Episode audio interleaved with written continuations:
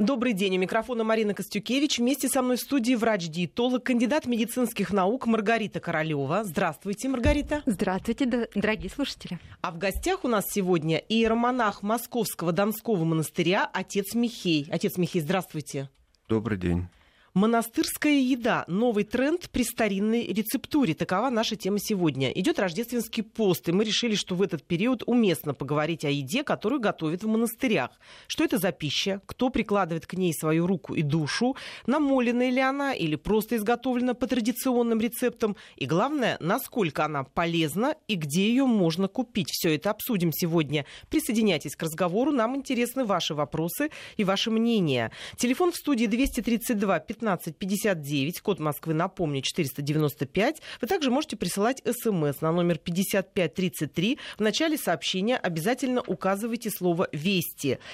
Работает WhatsApp, телефон 8 903 170 63 63. Можете с нами связываться таким способом. Кстати, у нас появилась связь и в интернет-пространстве. Набирайте по-английски адрес вести, подчеркнуто, еда собака, mail.ru и отправляйте нам свои вопросы, которые связаны с питанием. И мы посвятим один из выпусков нашей программы ответам на эти вопросы. Маргарита Королева осветит все проблемы и ответит на все ваши вопросы вопросы. А теперь к нашей основной теме. Отец Михей, вот скажите, что это за еда такая монастырская? Это просто название или за этим названием все-таки суть какая-то другая еды? Монастыри у нас существуют уже около тысячи лет.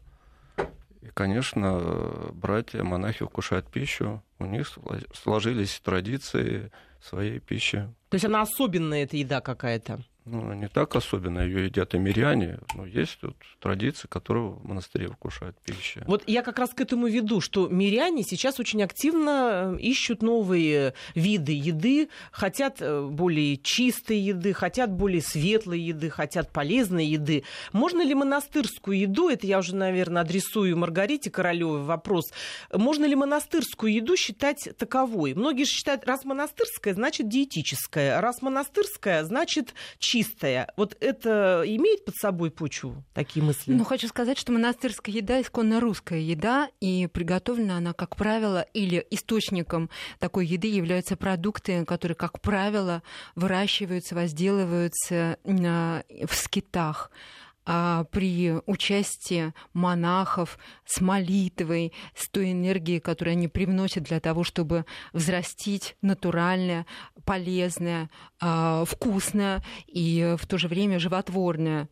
А, поэтому монастырская еда — это некий кредит доверия тем продуктам, которые можно для себя приобрести, накормить семью, привнеся даже в свой организм ту энергию, которую даровала молитва и руки, а, которые возделывали сам, само сырье для производства такого продукта как правило, такая еда, она и готовится в монастырях, а, с, э, опять-таки, с э, той энергией и любовью, которая готовит такую еду а, люди, которые работают в монастырях с молитвой а, и при этом используя исключительно натуральные продукты, которые либо выращиваются в скитах, либо миряне привносят непосредственно в скиты то э, сырье, те э, компоненты, из которых можно сделать монастырскую еду. Монастырская еда, она продается и непосредственно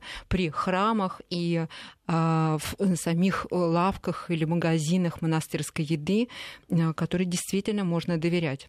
Отец Михей, вот давайте перечислим, чтобы было понятно. Понятно, что монастырская еда не включает в себя какие-то сладости, такие вот глупости, жвачку что там не делают. Вот что за, за виды еды, которые делают именно при монастырях? Это какие-то овощи, это выпечка какая-то, или там есть и мясные продукты, и сыр, может быть, какой-то? Сейчас мы знаем, что идет рождественский пост, а он подразумевает собой, что в это время не вкушаются мясные продукты, молочные продукты, вот рыбу по определенным дням, суббота, воскресенье, среди недели это когда словословная служба или полилейные. А с 19 декабря, с 20 более уже строже пост начинается – Там только когда все ночные бдения среди недели рыба вкушается. Ну, суббота, воскресенье, само собой. А... То есть монастырская еда, извините, перебью, она именно подверстана, так сказать, производство ее именно ко всем религиозным праздникам. Правильно я понимаю? Конечно, конечно. Угу, угу, да. самое строгое уже э, время, самое строгое, это со 2 по 6 января перед Рождеством. И монастырские э, подворья, как Маргарита сказала, скиты, они это уединенные места для молитвы, и вместе с тем это и хозяйственные тоже центры. У нас уже четыре скита есть у Данилова монастыря. То, что монастырь это является административным духовным центром Русской Православной Церкви, где резиденция патриарха, рабочий кабинет его находится. И, конечно, там есть свои работники, братья наши, работники патриархии, отдела ОЦС, всех Данил монастырь питает. И вот много э, мы кормим их тем, что выращено наши братья на наших подворьях. Это и картошка, и моркошка, и капусточка, и яблочки. То есть все это выращивается вот при монастырях, вот ну, в этих скитах? Ну, не все, но многое, многое. многое. Мы стремимся к тому. Раньше монастыри сами себя обеспечивали всем. И в трудные времена мы знаем из истории, что еще кормили вот Троиц Сергия Лавра, тех, кто укрывались вместе с защитниками от поляков, тоже кормили людей. Вот. И пища у нас удобоваримая должна быть, простая. Так. Кушаем что? Ну, щи разные у нас есть, там, борщи, рассольники, э, каши, как на Руси говорили, щи да каша, пища наша. Ну, То есть основной рацион вот такой, да, традиционный для э, людей, которые служат церкви. Ну, такой, да, основной. А какие-то вот, когда нет поста, какие-то вы себе ну, позволяете такие вкусности? А в посту очень много вкусностей. Много? Просто люди не глубоко знают, не живут да, жизнью да, да. церкви. Вкусности, вот Маргарита у нас бывает в гостях. И да, я знаю, не что только вы помолиться, но и она знает наши и магазины, и лавки, где у нас продается выпечки наши, мед у нас прекрасный, множество у нас полезных и трав, и каш. Мы стараемся, чтобы все это было настоящее. Вот что значит э, в понимании настоящее? Что, вот что, там нет добавок, там нет консервантов, там нет каких-то стабилизаторов вот этой химии, правильно я понимаю? Да, прежде всего так. То, что, Плюс молитва, да? Потому что церковь всегда все по правде Божией старалась делать и делает сейчас. И то, что какую пищу мы сами вкушаем, предлагаем другим посетителям, паломникам, сотрудникам, то есть пища должна быть натуральное. Натуральное. Маргарита, вот много приходится видеть, э, где-то какие-то лавочки написано «монастырская еда», еда намоленная, еда еще какая-то, вот, э, и, допустим, крест или э, там икона какая-то, вот специальные такие лавочки. Это какое-то имеет отношение вот действительно к еде, произведенной в скитах? Или это вот, ну, тренд такой, это больше доверие у покупателей, заманивают их таким способом? Вы же видите, та эта еда или не та? Как различить? Ну, если монастырская, э, э, скажем, кухня э, при монастыре имеет еще и магазин, естественно, имеющий отношение к этому монастырю, конечно, такому магазину можно доверять, и всем продуктам, которые там есть, тоже можно доверять. Это высокий кредит доверия, когда действительно при монастыре.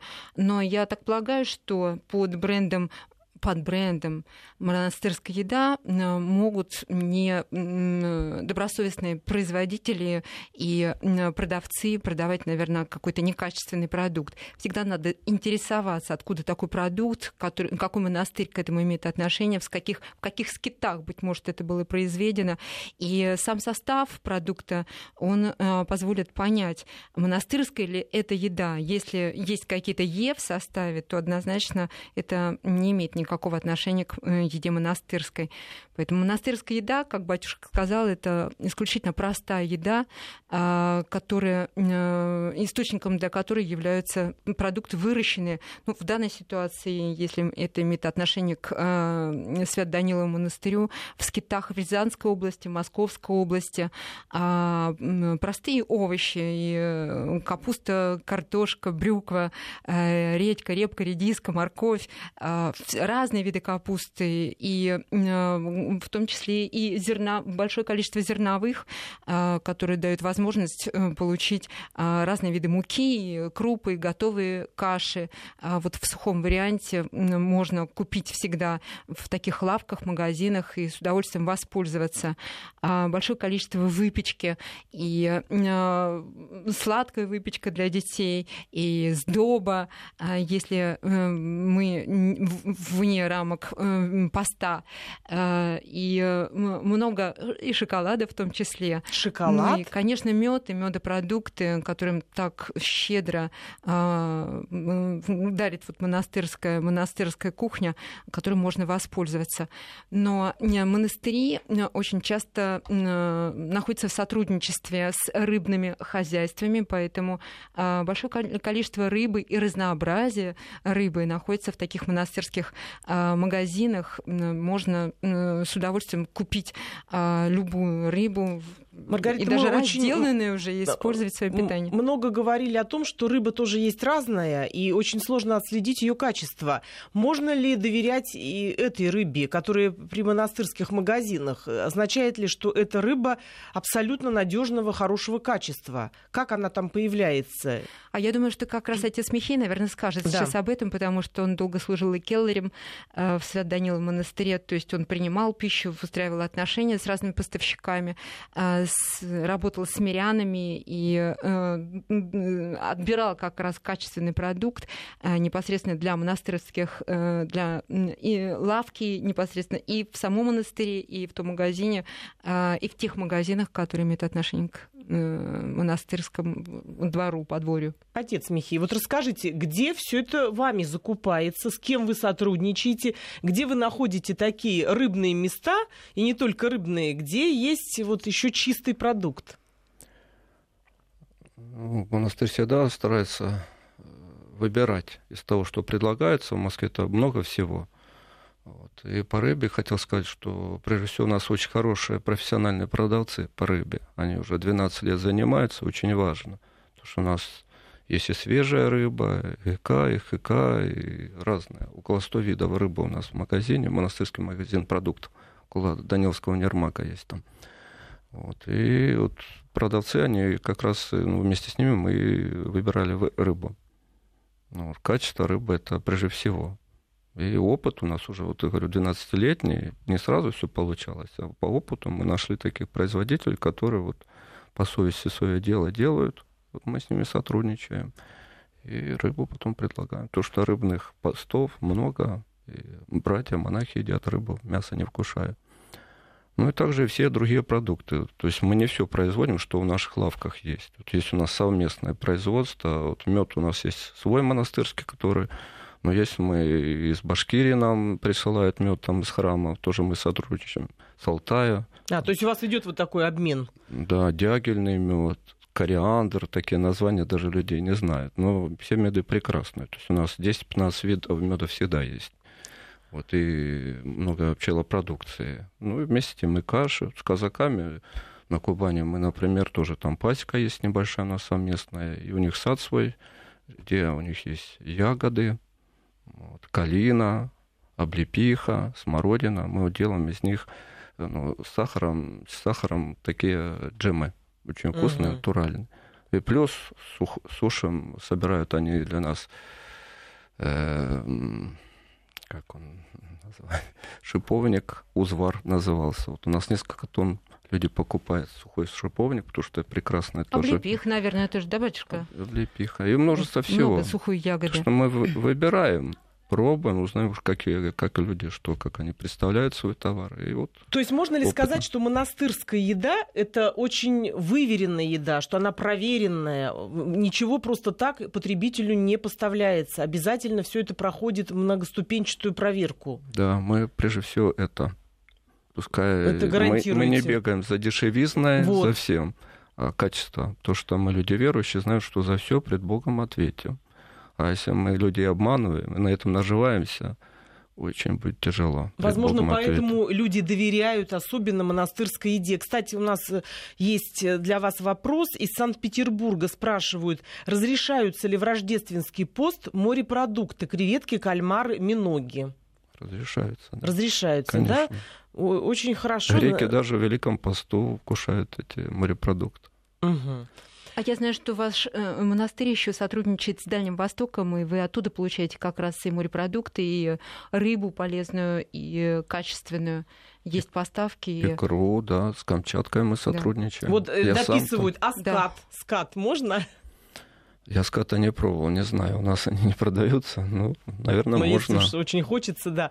Вот э, когда были введены санкции, некоторые эксперты говорили о том, что именно монастырская еда может помочь нам наполнить рынок отечественными продуктами, потому что она чистая, натуральная, произведено все у нас в нашей стране, и есть хорошие рецептуры, и есть силы, есть угодья, и даже депутаты предлагали побольше дать земли скит, скитам, побольше дать подворьям всевозможным э, земли, чтобы там ну, и рабочую силу привлекали. И на базе этих рецептов было много продукции, которую могли бы поставлять в магазины. Вот как вы сами относитесь к тому, что если бы, например, в магазинах, в обычных супермаркетах появились вот такие ну, может быть, отделы или, может быть, какие-то отдельно стоящие магазинчики с названием вот монастырская еда. Пусть это было бы чуть дороже, говорили эксперты, может быть, это было бы отдельно, но, тем не менее, это бы тоже наполняло рынок, и у людей был бы выбор. Кто-то бы купил в супермаркете, а кто-то бы подошел и что-то себе выбрал вот на этом стенде. Вы как к этому относитесь? К обоим к вам вопрос. Я очень положительно отношусь к этому. Что если бы государство поддержало монастыри, вот, хозяйство их, то, что у нас э, все было разрушено, отобрано, это по крупицам восстанавливается. Монастыри, храмы и хозяйство тоже. Это очень сложно. А монастыри могли бы ну, не полностью обеспечить всех, ну, Но включиться много вот в эту чем историю. могли бы полезным и натуральным бы питать, поддерживать наш народ. Исключительно важна поддержка, нужны инвестиции, а это еще и дополнительные рабочие места. И угодья должны отбираться таким образом, чтобы действительно скитам помочь, а, дать те, возможность возделывать те земли, которые удобны для а, ручного труда, какой-то механики, а, которая поможет действительно наполнить рынок полезным, качественным продуктом, натуральным, а как раз в рамках импортозамещения, я думаю, что это очень целесообразно сделать. А, еда, которая не а, содержит в составе всей той химии, о которой мы говорили, еда не рафинированная, еда, а, которая готовится и на подворьях, и непосредственно в самих скитах, и поставляется на рынок, будет только давать возможность людям оздоравливаться, получать в составе ее ту энергию, которая необходима для поддержания здоровья и жизни в целом. Еще к отцу Михею вопрос спрашивают. Эм, Еще есть халяльная еда. В чем разница между халяльной едой и монастырской? Честно говоря, я слабо знаком с халяльной. Да, это из, из, друг, из другой да. религии, поэтому у них своя культура в этом плане, у нас в монастырях своя. Я... Но, видимо, общая, я так понимаю, что это еда тоже намоленная, чистая, ну, посты у нас совершенно специально. разные. Да. То посты есть... совершенно разные. Угу. По внутреннему наполнению, и по внешнему, по количеству дней. Поэтому ну, там это своя традиция. Своя традиция, своя, да, монастырская еда это своя традиция. Вот какие основные, может быть, рецепты, которые вы могли бы рассказать? Может быть, Маргарита, вы знаете, вот монастырская еда, у многих представление, да, что там в основном вода и мука, как можно меньше яиц, как можно меньше там вкусностей. Вот она такая вот постная, эта еда, да, полезная, да, правильная. Но вот чуть менее вкусная, не такая вот она, может быть, калорийная. Вот прав, правильно ли это понимание о монастырской еде? Или все-таки это тоже миф? Но надо сказать, что в православии в году более 200 дней э, являются постными, э, постными днями. И поэтому а, во время постов всегда на Руси использовали достаточно простые продукты. В питании то, что даровала сама земля, э, то, что можно было просто приготовить, поставить на стол всей семье. Поэтому это была картошка, моркошка, грибочки, большое количество зерновых. И до середины XIX века еда считалась русская ну, неинтересные, даже европейские, европейцы называли ее отчасти варварской и абсолютно безвкусной. А, но еда потихоньку наполнялась э, той рецептурой, которая шла с Запада, и э, еда становилась все интереснее и интереснее по своей э, рецептуре. А, и в настоящее время русская еда считается одной из самых изысканных, самых, самой разнообразной среди всех кухонь народов мира. Она имеет даже ту рецептуру, которая, не, которая, которую нельзя повторить э, где-либо в Европе, и она отличается своим, своей оригинальностью. А, что касается, а, например, квашеной капусты или грибочков, а, которые тоже являются частью нашей культуры и нашей э, еды, такие рецепты, они не встречаются в Европе. И супы, щи, борщи а, тоже являются частью а, такой русской еды, а, русской э, кухни, которая тоже не встречается в европейской кухне.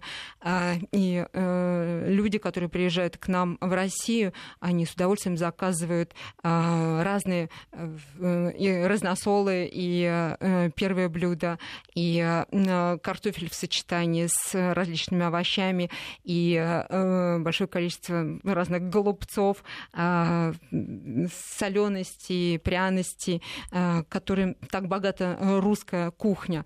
Э, я думаю, что э, русская кухня и э, большое количество рецептуры, э, которые сейчас она славится, дает возможность э, с удовольствием э, дает возможность э, с удовольствием использовать эти продукты питания как Основа рациона, да? Да, как основа рациона. Э, отец Михей, скажите, какие рецепты считаются наиболее старинными, которые себя с веками оправдали и которые пришли в наше время и сейчас, ну, спасают, можно сказать, желудки тех, кто четко соблюдает посты, кто э, следует тем э, традициям, которые были заложены изначально. Вот какие блюда дошли до нашего времени и вот доказали то, что они вне времени? Вот Маргарита сказала, что вот капусточка, это вот давно-давно уже на это Руси основа. существовала, да, в посту капусточка, да, с клюквочкой смешанная там, или с морковочкой, может там с тыквой быть, очень вкусно. Картошка более поздняя пришла, а так были каши разные. Каши, вот, каша очень, очень вкусная каша каша с орехом и каша с ягодами. Ну и да, ягоды же на Руси зерновые. очень много собирали, как-то их э, собирали с ягодами, очень полезно. И в скитах сейчас продолжают, да, эти традиции? Всё да, это... используется цельное зерно и разные виды помола э, этого зерна. Вот и, об этом, Маргарита, расскажите поподробнее. Смешанные зерновые используются для приготовления разнообразных каш. Особенно это важно и актуально в период постов, а, когда люди должны получать э, какие-то источники белка для себя, но и витамины, минералы, все дарует именно зерно, цельнозерновое э, питание в сочетании с ягодами, э, в сочетании с грибами, в сочетании э, с э, различными добавками в виде семечек и овощей, и фруктов, дают возможность получить и вкусные разнообразные блюда, и в то же время они являются источниками всех полезных компонентов в составе и белков, и растительных жиров, конечно, полезных длинных сложных углеводов, которые поддерживают работоспособность человека. А, в период постов, безусловно, исключены продукты животного происхождения. Скоромная еда, она исключается из питания. Скором, значит, жир. И поэтому а, все виды а, продуктов животного происхождения, мясо и птица, они исключены из питания. И поэтому испокон веков на Руси были те Маргарита, продукты, мы которые вынуждены прерваться, но после выпуска новостей мы продолжим наш разговор. И мы продолжаем. У микрофона Марина Костюкевич. Вместе со мной в студии врач-диетолог, кандидат медицинских наук Маргарита Королева. А в гостях у нас сегодня иеромонах Московского Донского монастыря отец Михей. Мы говорим о том, что такое монастырская еда. Новый тренд при старинной рецептуре. Как правильно ее выбирать и насколько она полезна. Напомню, работает телефон в студии 232 15 59, код Москвы 495. Вы можете присоединиться к нашему разговору и высказать свои вопросы и мнения. Вы можете также прислать смс на номер 5533. В начале сообщения обязательно укажите слово «Вести». Работает WhatsApp, телефон 8 903 170 63 63. Вы также можете связываться с нами через него. Перед тем, как уйти на новости, мы говорили о том, что именно монастырская еда подразумевает самое великое разнообразие всевозможных круп, каш и муки самого разного вида. Ну, а также овощей, фруктов да. и рыбы, конечно, и грибы. Вот я бы хотела спросить, э, сейчас Ягода. такая есть эм, вид такой крупы очень популярный в кругах особенно худеющих, следящих за своим здоровьем. Маргарита, вы, конечно, это все знаете.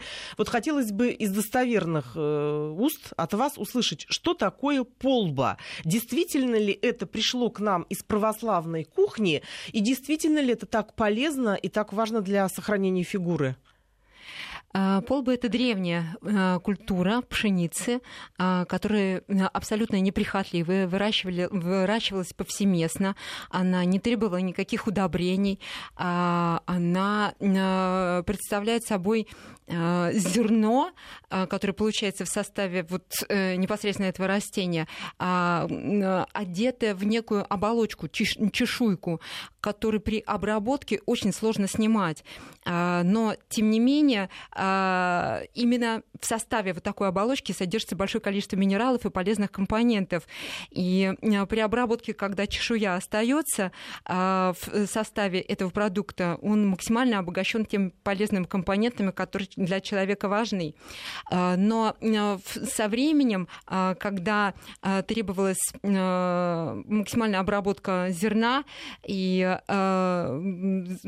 важно, чтобы поля были заполнены той э, культурой, которая позволяет получить рафинированную муку, полба потихоньку исчезала из э, земледелия, и поэтому осталось как бы вот в истории небольшие сейчас объемы возделываются такого зерна, э, и э, действительно очень востребованы, особенно людьми, э, которым не все равно. Э, в том числе в монастырской э, кухне используется вот это зерно, которое максимально полезно, пусть сложно обрабатывать его для получения самого продукта, но оно максимально полезно по своему составу. Купить ее можно только в каких-то специализированных магазинах или она уже появляется на прилавках?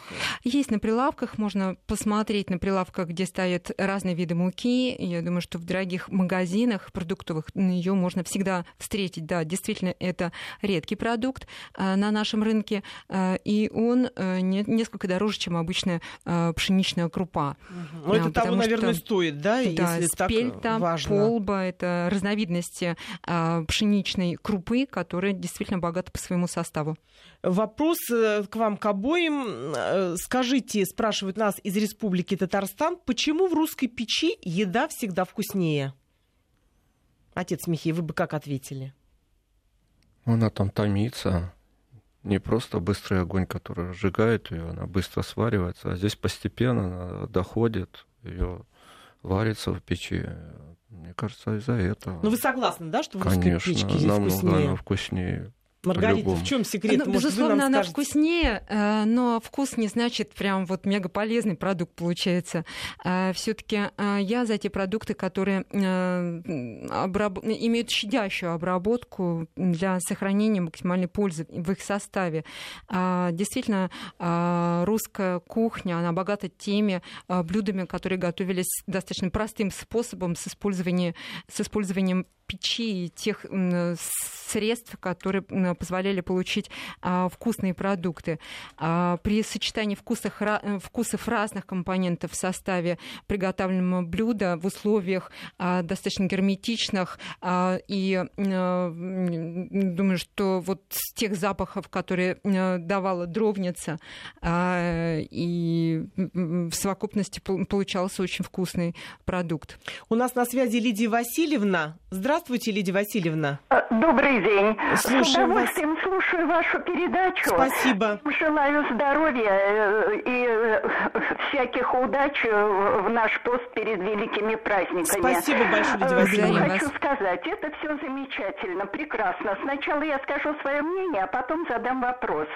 Я сама пользуюсь, покупаю бездрожжевой хлеб, покупаю мед, покупаю выпечку, и все мне очень нравится, и все очень вкусно. И дай бог вам, вы знаете, дай бог вам удачи, богатеть, развиваться, покупателей хороших. Но вы понимаете, когда я смотрю, например, я могу себе позволить купить что-то, но когда я смотрю, подходят бабушки и посмотрят, э, смотрят цены, естественно, они позволить себе это не могут, и, естественно, мое мнение, опять это вся пища для избранных. Скажите, пожалуйста, вопрос у меня такой. Эм, если, так сказать, с Божьей помощью, э, с усилиями всех людей, верующих, если они, например, у них все это будет развиваться и все будет, э, пойдет все удачно и благополучно, смогут ли они для простых наших э, э, бедных бабушек, пенсионеров как-то сделать приемлемую цену? Вот, спасибо вам за эту передачу. Спасибо, Лидия Васильевна. Нам было очень приятно и ваше мнение, и отзывы ваши. Ну и, естественно, вопрос. Отец Михей, как может повлиять на цену более бурное развитие э, вот, ну, вот этой вот монастырской э, еды, которая приготовлена при монастырях. Сейчас, понятно, ее очень мало. Она вот буквально в таких единичных каких-то вариантах продается, и она дорогая, эта еда, потому что она, а, натуральная, и, б, а, ее очень мало. Конечно, она дорогая. И, в общем, Лидия Васильевна справедливо спрашивает, хотелось бы приобщиться, хотелось бы это поесть, и хотелось бы это сделать главным, э, так сказать, на столе. Но дороговато, особенно вот для пенсионеров, для бабушек. Как бы вы ответили здесь? Ну, я могу сказать, у нас есть на всех людей пища. И для бабушек, и для среднего уровня, и для особо богатых мы так не стремимся. Для нас все богатые, все равные. То, То есть же, доступные цены тот, тоже кто живет с Богом, имеют тот и место. богатый, а кто без Бога, тот бедный, невзирая на свои богатства. Абсолютно точно. Вот. Поэтому у нас и бабушки, и прихожане, всегда кто-то находит, что для ему доступно. А качественная пища, она всегда как-то... Если мы покупаем качественную машину, не Запорожец, мы понимаем, что она будет стоить не 2 копейки. Можно купить Запорожец, он будет дешевле. У нас тоже есть пища есть, разная. Да мы даже э, передаем часть пищи, кормят. Есть такие службы, которые собирают продукты, и у вокзалов кормят там нуждающихся людей, бедных каждый день мы часть продукта готовы передаем. На благотворительность. Конечно. То есть даже очень такое много, есть. конечно. Угу. И, и, и еще вот такой вопрос, который тоже очень много спрашивают обычно. Нет ли подделок под монастырскую еду? Потому что под видом монастырской еды могут продавать просто дорогую какую-то продукцию, которая никакого отношения не имеет к той, что приготовлена в скитах. Вы сталкивались с такими? Есть очень много. Мы вот когда с медом организовали, организовали вот наша пасека, наш мед продаж, назвали это, это медовый спас. А потом к нам пришли, говорят, знаете, а вы не имеете права называть медовый спас, потому что зарегистрированы угу. уже бренд. Вот, светскими, светскими людьми нет. А вообще-то это серьезное церковное звание нельзя давать светским людям то, что они под этим а подстраивают. кто регламентирует вот эти названия, и кому ну, дать, а это, а кому не дать это такое это название? во властях. То, Может что... быть, они в Китае покупают мед, что очень кон... часто Ой, сейчас в нашу очень страну. много мухлюют с медом. Бедные люди, которые вот очень много доверяют, ищут летом, зимой жидкий мед.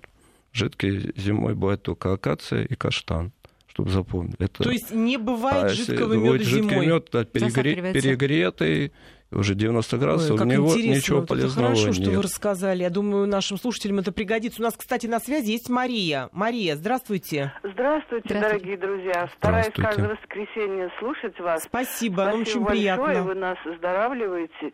Я хочу спросить нашего дорогого иеромонаха, вот пост постом, но вторая половина этого девиза пост и молитва. Вот никакая пища, ни постная, ни мясная, никакая, без молитвы она не полезна.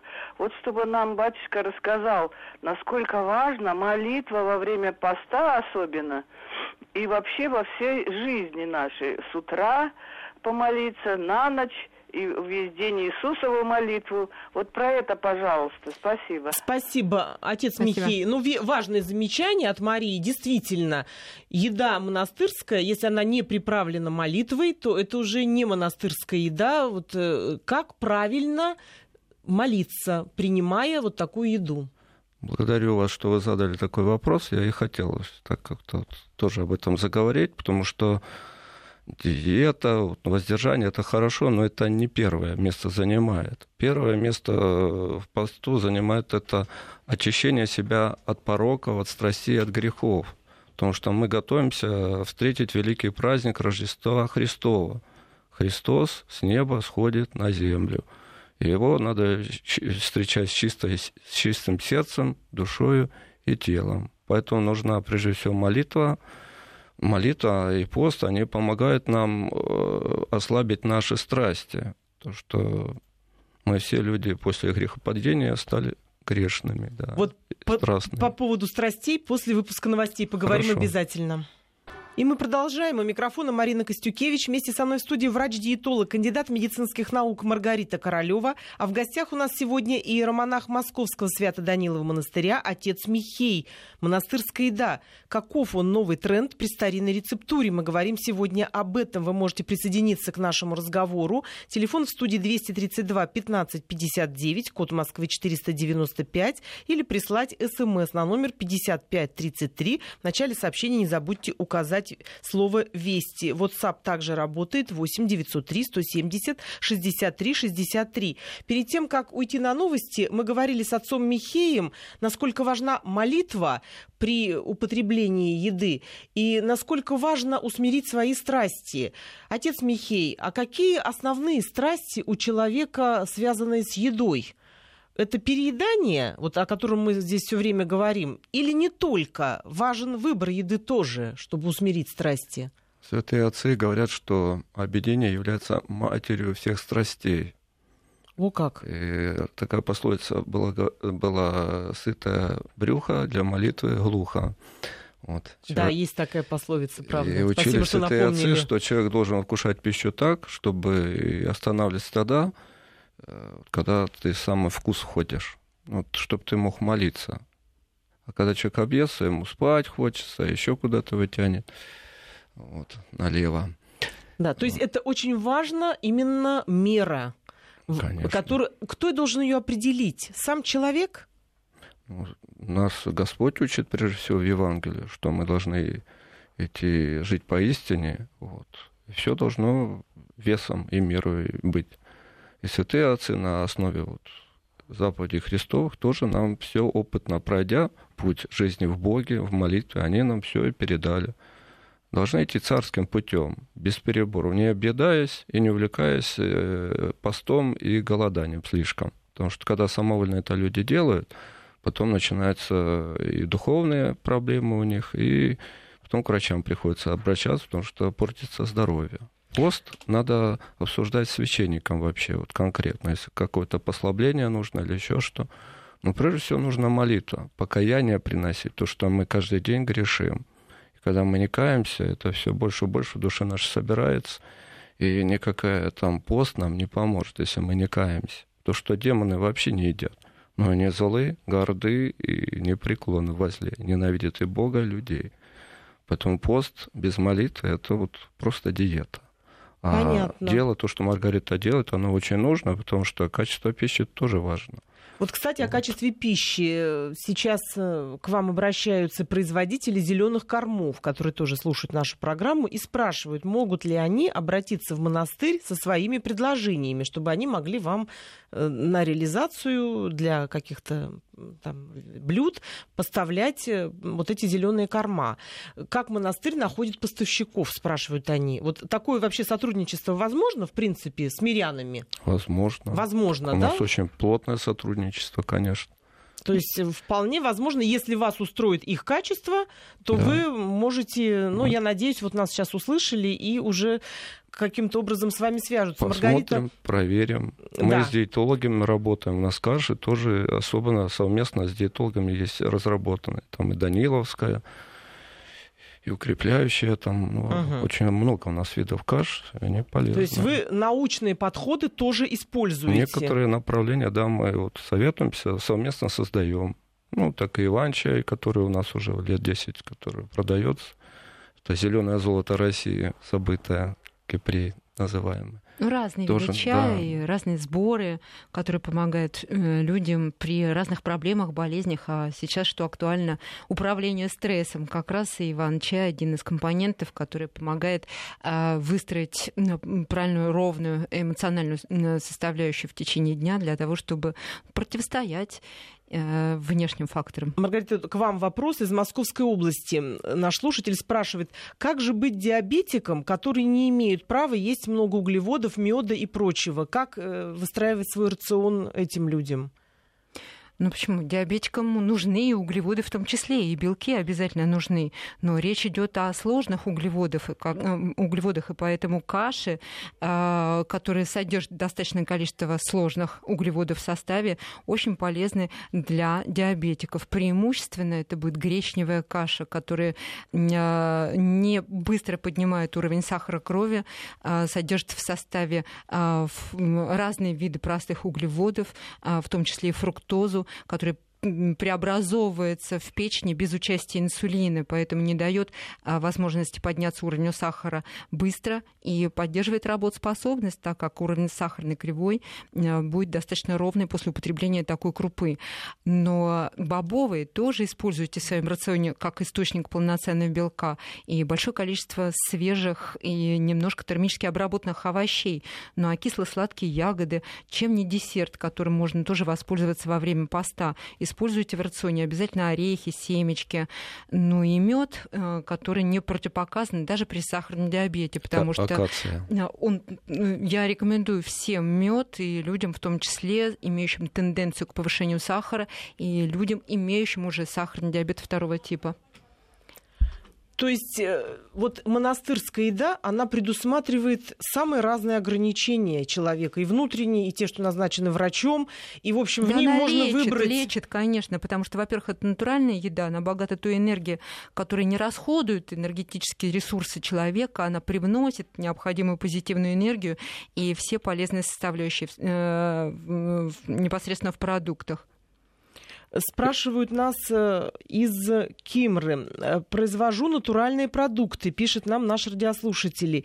Э, могу ли я предложить местному собору города Кимры кооперироваться в направлении производства монастырских продуктов? Каши, джемы, грибы, соленья и так далее. Подскажите, спасибо. Вот отец Михей, человек готов сотрудничать, но вот не знает, как начать. И вот хочет у вас узнать. Это можно вообще прийти и сказать, хочу с вами сотрудничать? Прийти и сказать можно, не знаю, занимается они или этим. Этим не просто заниматься продуктами питания, я по опыту говорю. Вот. То есть это все должно быть э, в соответствии с теми да, требованиями да. высокими, которыми предъявляются церковью к монастырской еде, правильно? Есть продукция, которую мы производим, вот, но есть, которая облагается на, налогом, и поэтому создаются при монастыре как коммерческие такие предприятия, которые, как все государственные, платят налоги, и все. Поэтому все очень четко выбирается. То есть это Пускай они возможно, к нам обратятся, да, но нужно обращаться. И у нас Евгений на связи. Евгений, здравствуйте, слушаем вас.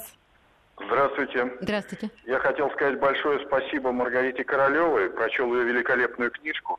Спасибо. Стал 6 раз в день, скинул 15 килограммов совершенно в легкую. Идеология проникла в себя. Но вот незадача.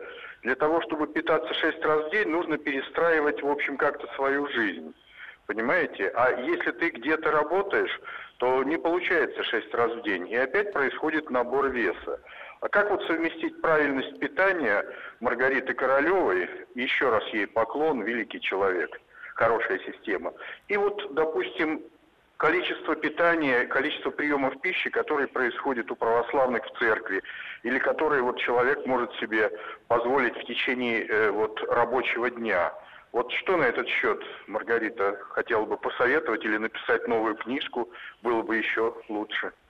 Маргарита, спасибо. чтобы вы ответили. Евгений, спасибо большое. Евгений, благодарю вас за вопрос. Но порой для того, чтобы набрать лишние килограммы, человек тоже питается и 6, и 8, 10 приемов пищи делая в день, но, как правило, отдавая предпочтение продуктам рафинированным. И когда хочется есть, рука предательски тянется за какими-то печенюшками, сушками, какими-то рафинированными продуктами. В дом покупаются все не самое полезное, и человек порой переедает и вечером, не наевшись рафинированной едой в течение дня, а, отдавая предпочтение высококалорийной пище. И поэтому 6-8 приемов пищи у него гарантированно есть, у большинства у людей, которые набирают лишние килограммы.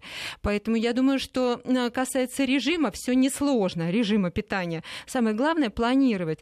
И планировать можно не только накануне предстоящего дня, а лучше планировать на предстоящую неделю для того, чтобы уже расписать для себя, какие будут завтраки, обеды, ужины при понимании, как будет выстраиваться рабочий график и э, деловой график ваш, э, ваш в течение недели для того, чтобы именно в него и встроить все приемы пищи. И даже в режиме э, смс-напоминания э, встроить в свой телефон программу напоминания вам о каждом приеме пищи.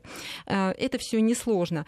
Исходя от, из такого плана, можно сделать и закупки необходимых продуктов для того, чтобы э, все самое главное уже было дома, чтобы не было непредсказуемых ситуаций и э, поисков э, тех позиций, которые вы возьмете с собой в качестве перекуса. Абсолютно несложно взять с собой а, какие-то орешки, сухофрукты, а, отдельно взятые овощи, фрукты и предусмотреть их приемы между основными трапезами в виде завтрака, который всегда дома и в первый час после пробуждения, между обедом и ужином. Все абсолютно несложно. В любых условиях, где бы вы ни оказались, в рабочем графике, в командировке, на отдыхе, можно управляя питанием, а, поддерживать свой э, полученный уже вес, как здоровый. Вопрос э, очень коротко, если вопрос к отцу Михею. Спрашивает дальнобойщик э, Никита, как мне соблюсти режим питания, если я все время в дороге?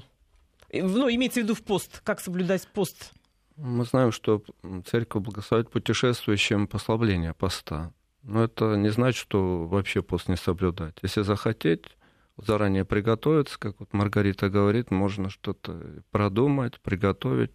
Ну, путешествующим есть послабление. Никита, мы надеемся, ответили на ваш вопрос, так что сами выбирайте себе правильную и нужную и полезную еду, в том числе монастырскую. Священником пускай поговорит. И будет... И я, моя кухня, Королевский рацион, тоже сотрудничаем со Свят Данилом монастырем и получаем монастырскую еду для своих рационов. Поэтому мы надеемся, что все это вам пригодится. До новых встреч!